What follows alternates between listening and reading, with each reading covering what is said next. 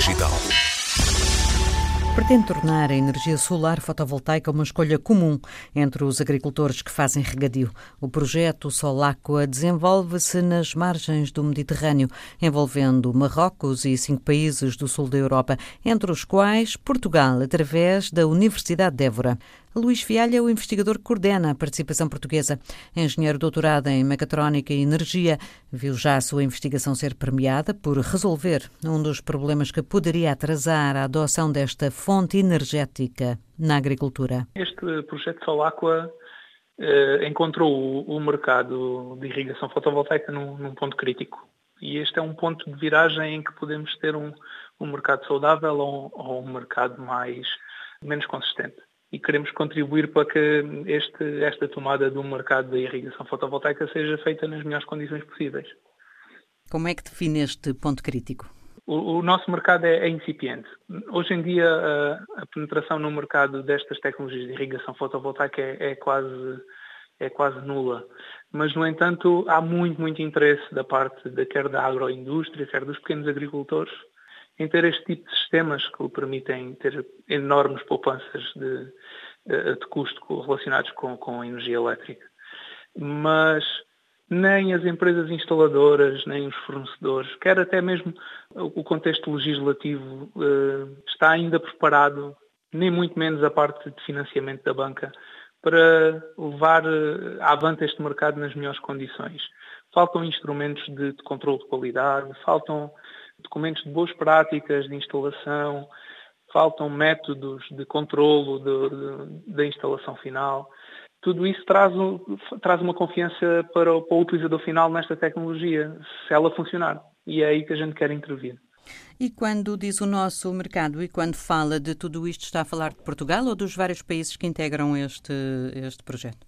Este mercado é um mercado europeu e mediterrâneo, ou seja, falamos dos países mediterrâneos que têm elevadas penetrações da irrigação, ou seja, têm muito regadio e muita cultura de regadio, mas falamos dos países africanos também. E os países africanos têm elevada penetração de culturas de regadio, mas com muita muita recurso a combustíveis fósseis, geradores a diesel, com emissões muito, muito elevadas e custos também muito elevados. E encontramos, aliás, um país da África, da África do Norte, aqui no, no consórcio. Mas será uma tecnologia que potencialmente poderá interessar a África subsaariana? Sim, sim, claramente. A radiação solar em África é, é um recurso muito, muito abundante. E, e, o recurso a esta energia solar fotovoltaica para irrigação é, é, um, é quase óbvio.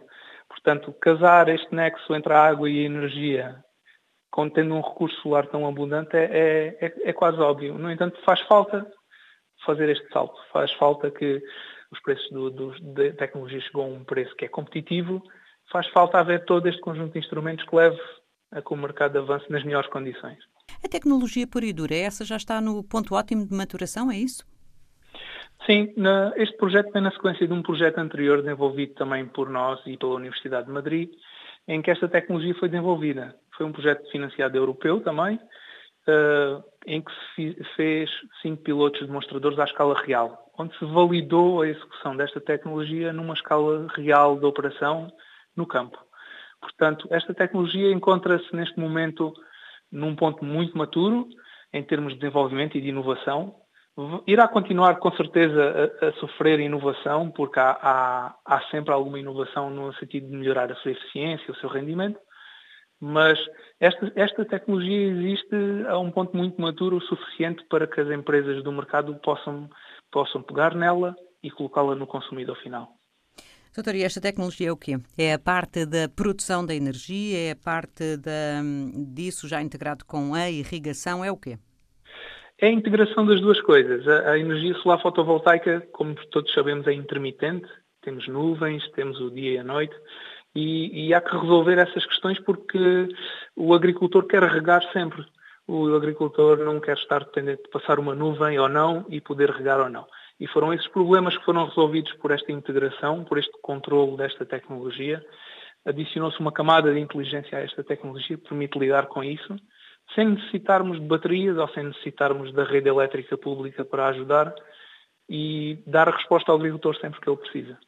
Como é que é possível, sem, sem ter baterias, estar a aproveitar à noite a energia solar fotovoltaica que produz À noite não, à, ah. à noite infelizmente por enquanto não.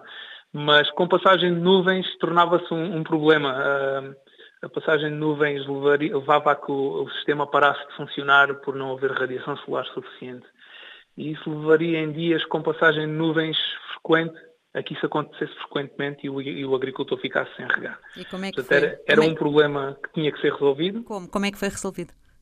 Foi resolvido através de um controle da automação, em que implementámos um, um controle na frequência do próprio motor de rega, uh, com, com, com um autómato de, de controle, e integrado também com, com, o sistema de rega tradicional que os agricultores já usam, com os autómatos de rega que os agricultores já usam. Portanto, quisemos, quisemos que o agricultor fizesse tudo da mesma forma e que o agricultor programasse a sua rega da mesma forma não, e, e que para ele fosse completamente invisível que a energia vinha de um sistema fotovoltaico ou que vinha de um gerador a diesel. Portanto, queríamos provocar o um, um menor impacto possível no agricultor, porque o agricultor irá fazer as coisas como sempre fez. E se eu for agricultor e quiser aceder a esta tecnologia, não existe ainda enquanto solução comercializada? Neste, neste projeto anterior que, que, que, mencionei, fizemos a passagem de tecnologia para um, um grupo restrito de, de, empresas, pequenas e médias empresas em Portugal e Espanha, mas se um agricultor neste momento em África quiser fazê-lo, não tem obviamente uma, uma empresa à qual possa recorrer com este know-how. E é isso um dos problemas também que vamos resolver neste projeto. Vamos capacitar e dar formação a estas pequenas e médias empresas de instaladoras de sistemas de rega ou sistemas fotovoltaicos que tenham capacidade de o fazer e de o fazer com qualidade.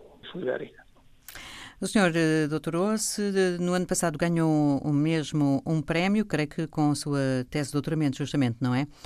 Sim. Que é, no fundo, aquilo de que nos falou muito resumidamente há pouco, esta hum, otimização da, da, forma de usar a energia produzida, apesar das, das oscilações da produção. Exatamente. O, a minha tese focou-se essencialmente na, na utilização de, inteligente da energia com acoplamento de baterias, neste caso numa nova tecnologia de baterias.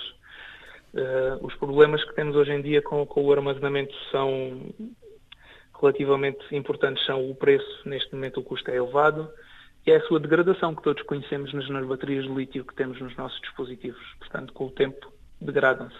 Esta tecnologia que, que ensaiei e experimentei durante a minha tese de doutoramento é uma nova tecnologia que não tem essa degradação associada.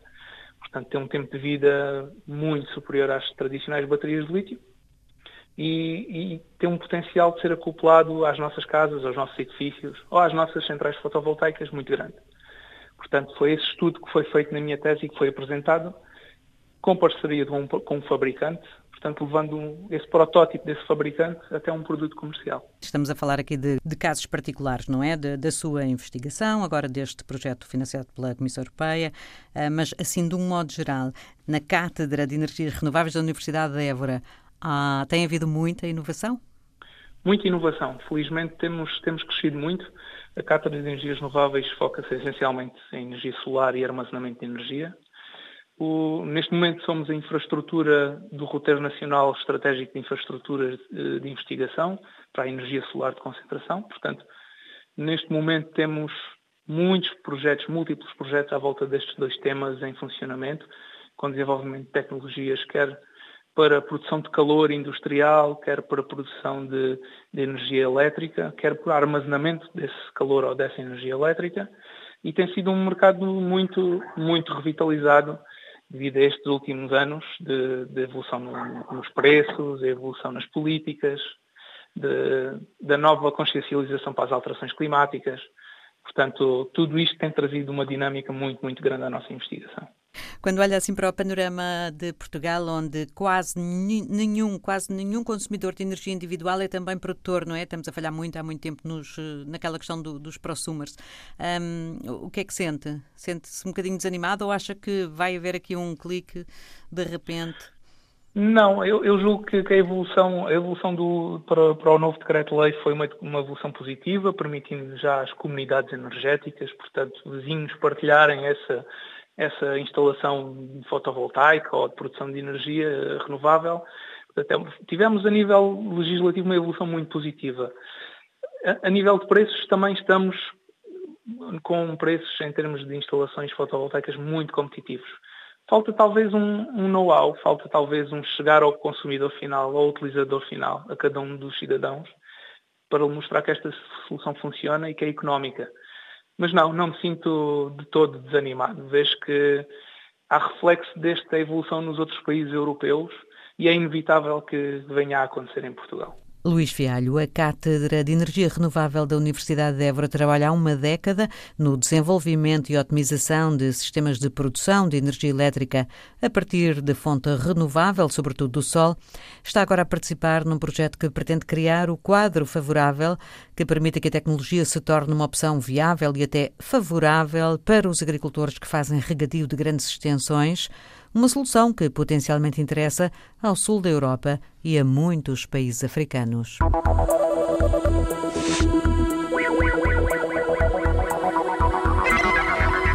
Geração Digital.